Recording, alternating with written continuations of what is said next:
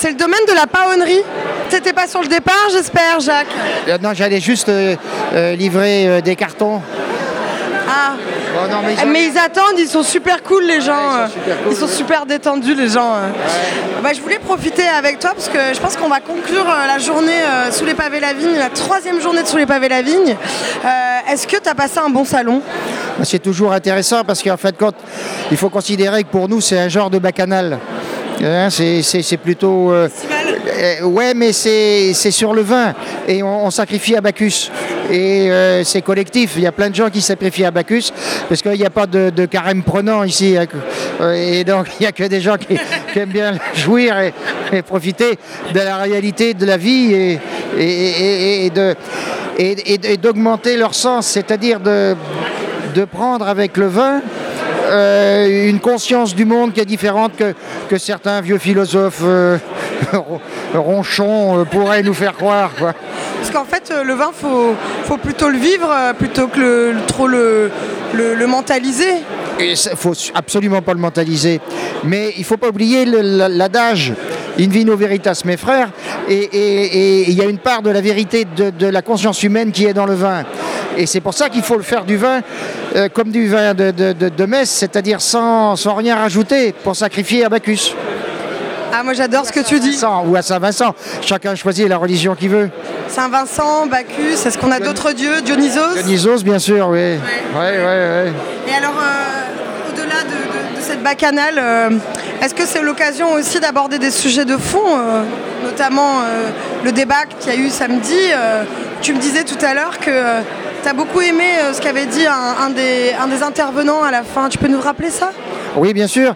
C'est le fait que le, raisin est le seul fruit qui fait du vin tout seul.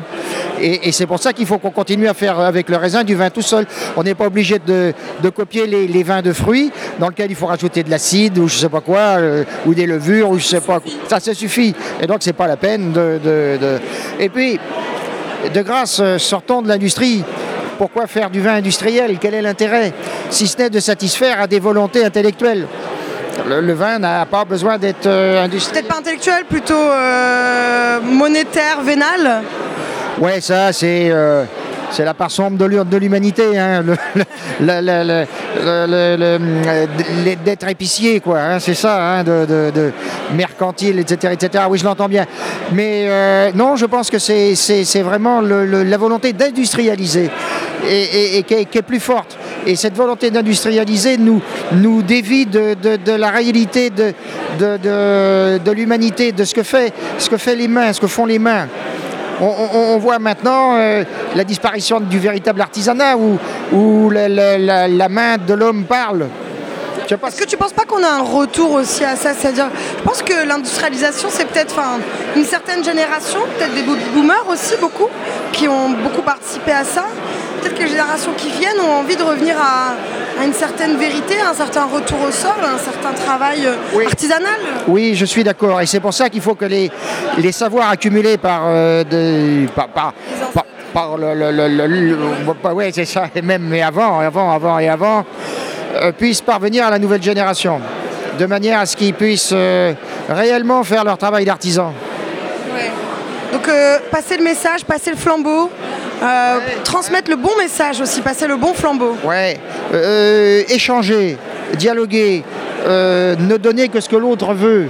C'est-à-dire, on n'est pas là pour enseigner, pour faire des choses, donner des. On ne donne que des avis, mais faire grandir. faire grandir. Moi, j'ai envie de rester sur ça. Parce que franchement, Jacques, tu as élevé le niveau. Tu as élevé le niveau pour cette fin de cette, de- cette dernière interview. C'est hyper agréable, c'est hyper intéressant tout ça. Et j'espère que nos auditeurs euh, retiendront et pousseront plus loin le, le débat, rechercheront le bon message et euh, essaieront de trouver le bon flambeau. Jacques Arroger en thème C'était Antonin qui intervenait. Mais euh, Drink On